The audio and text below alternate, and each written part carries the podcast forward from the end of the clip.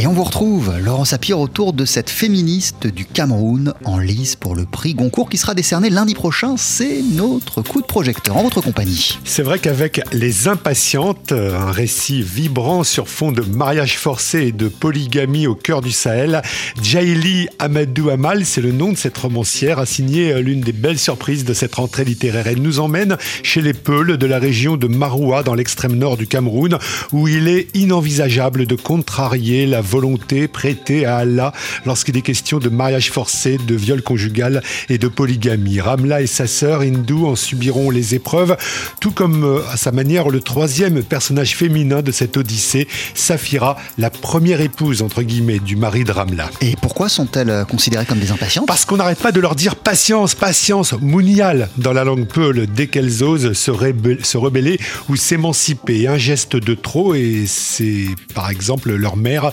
qui est répudiée d'après Jaili Amadou Amal. Elle a d'ailleurs, la romancière, une phrase très très forte au sujet de ce qu'une mère répond à sa fille lorsque celle-ci veut savoir pourquoi elle ne s'est jamais révoltée. J'ai piétiné mes rêves pour mieux embrasser mes devoirs. Et c'est ce que ressentent toutes les femmes.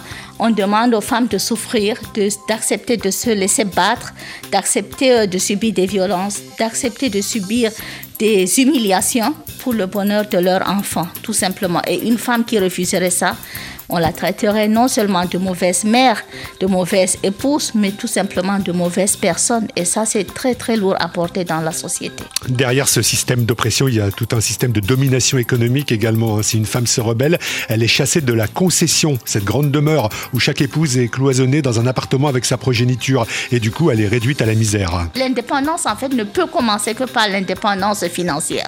Tant qu'on reste dépendante, justement, on ne peut pas prétendre à une certaine dignité, on ne peut pas prétendre à être respecté et tout ça. Et ça, je tenais aussi à le montrer parce que euh, quand on parle de mariage précoce et forcé, il ne faut pas que les gens voient uniquement ce côté euh, de la fille qui est mariée de force et qui va vivre avec un conjoint qu'elle n'aime pas.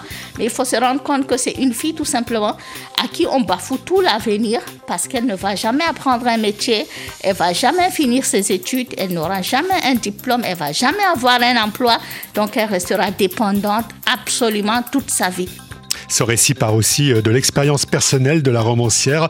Elle explique bien que la même épreuve pourrait survenir dans une famille chrétienne du Sahel, par exemple, là où l'emprise religieuse se confond euh, avec l'emprise familiale, là aussi où les oncles parfois décident à la place du père. Moi, mon père était un intellectuel, euh, mais n'empêche quand même que c'est mes oncles qui m'ont donné en mariage et mon père n'a rien pu faire par rapport à ça.